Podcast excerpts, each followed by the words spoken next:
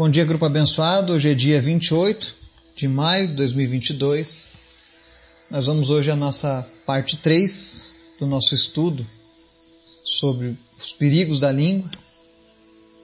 Espero que isso tenha sido edificante para você, que você também esteja aprendendo assim como eu, e que a gente possa cada dia estar cumprindo o desejo do Senhor nas nossas vidas. Antes da gente começar a terceira parte do nosso estudo, quero convidar você hoje para a gente estar orando e intercedendo pelas nossas vidas, pelas famílias, pelos pedidos do grupo, pela nossa nação, enfim, aquilo que o Senhor colocar no teu coração, amém? Lembrando que a gente tem uma lista, que ela é divulgada semanalmente, sempre atualizada. E se você tem alguma informação que está divergente do que está lá na lista, por favor, informa para a gente para que a gente possa fazer a correção, tá? Vamos orar?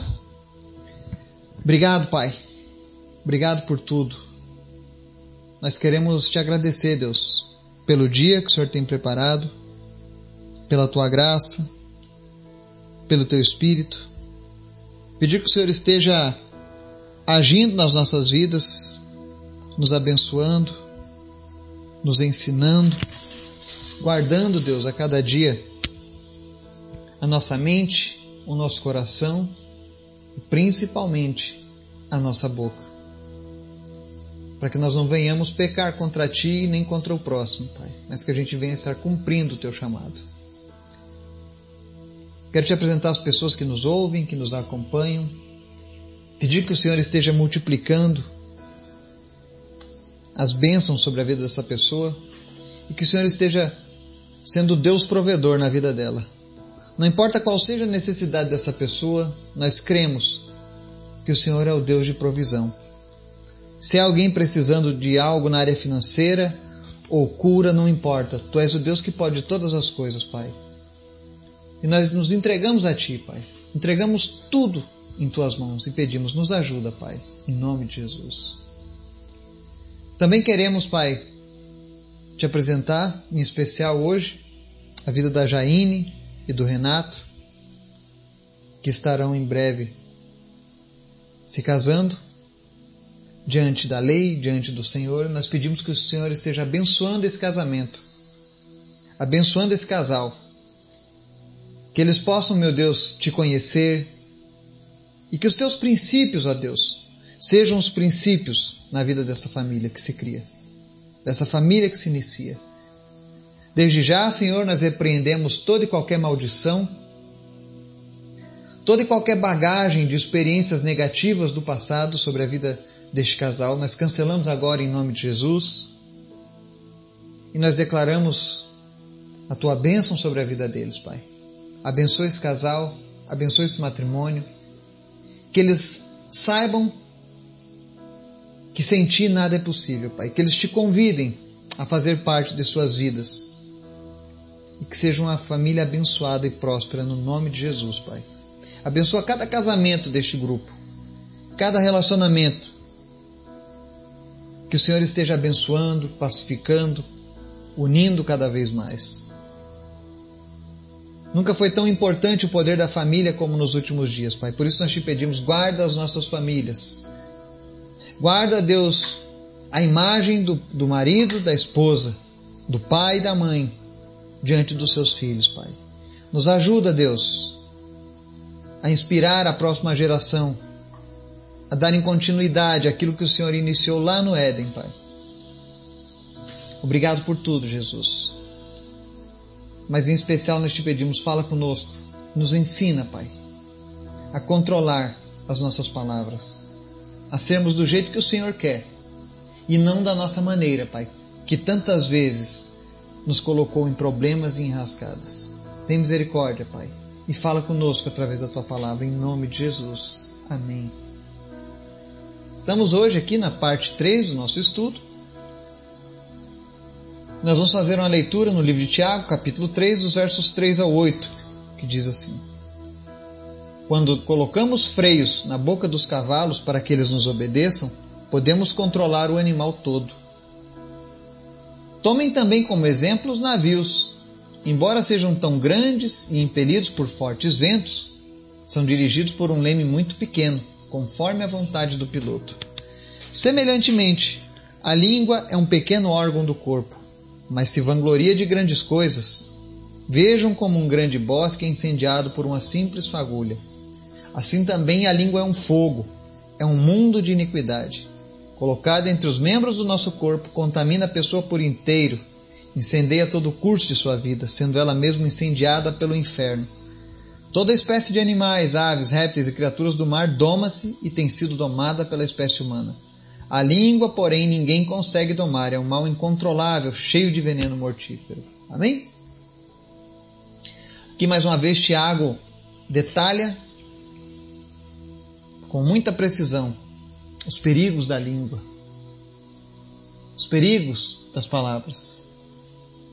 E note como ele faz um, um comparativo da língua como um leme que controla um navio, né? Mas o que me chama a atenção está aqui no verso 5, né? Ele diz assim na parte B: Vejam como um grande bosque é incendiado por uma simples fagulha. Quantas vezes uma palavra dita de maneira errada causou um problema de grandes proporções? E o motivo disso é porque a palavra diz que a língua é um mundo de iniquidade que incendeia tudo por inteiro, sendo ela mesma incendiada pelo inferno. Ou seja, ele mostra o quão perigosa é a língua da pessoa. Ele diz assim: contamina a pessoa por inteiro, incendeia todo o curso da sua vida, sendo ela mesma incendiada pelo inferno. Isso aqui é muito forte. Ter a pessoa incendiada pelo inferno. A língua inflamada pelo inferno. Para você entender quantas vezes por causa de um mau testemunho dito, por causa de uma palavra.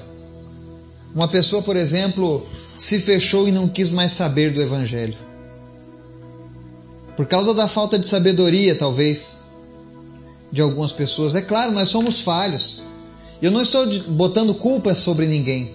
A verdade é que nós somos falhos. Por mais que a gente tente, uma hora ou outra a gente acaba errando.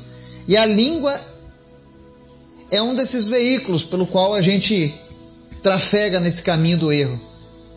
Por isso que ela é tão perigosa. A gente precisa realmente repreender essa peçonha que flui através da nossa língua. Né? Ela é um mundo de iniquidade. E é por isso que Tiago dá tanta importância a esse estudo. Por isso que ele trouxe essa palavra para o povo de Deus. Porque, como eu sempre digo, o objetivo de Deus é que a gente seja semelhante a Ele. E para sermos semelhante a Ele, nós precisamos entender que existem coisas que colocam em risco o nosso testemunho e a nossa vida com Deus. Se você não cuidar a sua língua, você vai ser incendiado. Incendiado pelo inferno, ou seja, você pode até mesmo se desviar totalmente do propósito de Deus. E é interessante que ele diz que animais, répteis, criaturas, tudo é domado, mas ninguém consegue domar a língua, né? É um mal incontrolável cheio de veneno mortífero. Ele está dizendo isso com relação ao perigo que a língua oferece. Mas existe uma forma, sim, de podermos viver conviver com esse problema de maneira controlada. É você se rendendo todos os dias ao Espírito Santo de Deus. É por isso que a palavra diz: negue-se a si mesmo. Negar a si mesmo é, é não falar mesmo. Às vezes eu tenho vontade de falar algumas coisas e não falo. Porque eu sei que se eu falar, eu vou me complicar. Se eu falar, eu não vou edificar. Sabe? Sempre tem uma regra. Antes de você falar alguma coisa, Pergunte a si mesmo se isso vai fazer bem para alguém, vai edificar a sua vida, antes de você falar. Se a gente começar a colocar um filtro naquilo que a gente está falando, com certeza a gente pode ter uma vida melhor. E lembre que quando eu falo sobre isso, gente, eu me encaixo nisso aqui também. Eu já paguei muitas vezes um preço alto por falar sem pensar.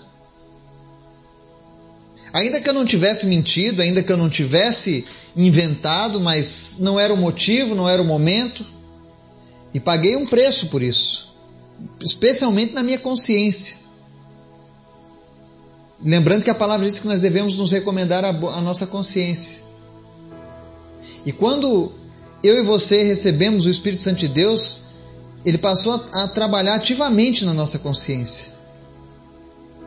Porque ele ajuda-nos a zelar o bom testemunho de Deus, de Cristo, em mim e você. Que a gente possa estar atento aos perigos desse mal incontrolável que é inflamado pelo inferno, ou seja, que pode levar as pessoas até mesmo a não aceitarem mais ouvir o Evangelho por conta de falta de sabedoria na hora de usar a sua palavra. Que eu e você possamos nos guardar e evitar esse mal. Que em nome de Jesus o Espírito Santo venha nos trazer mansidão, sabedoria, que nós venhamos a ponderar aquilo que nós vamos falar, para que a gente não ofenda pessoas, mas especialmente para que a gente não ofenda o nosso Deus. Que Deus esteja nos abençoando, nos guiando, em nome de Jesus. Amém.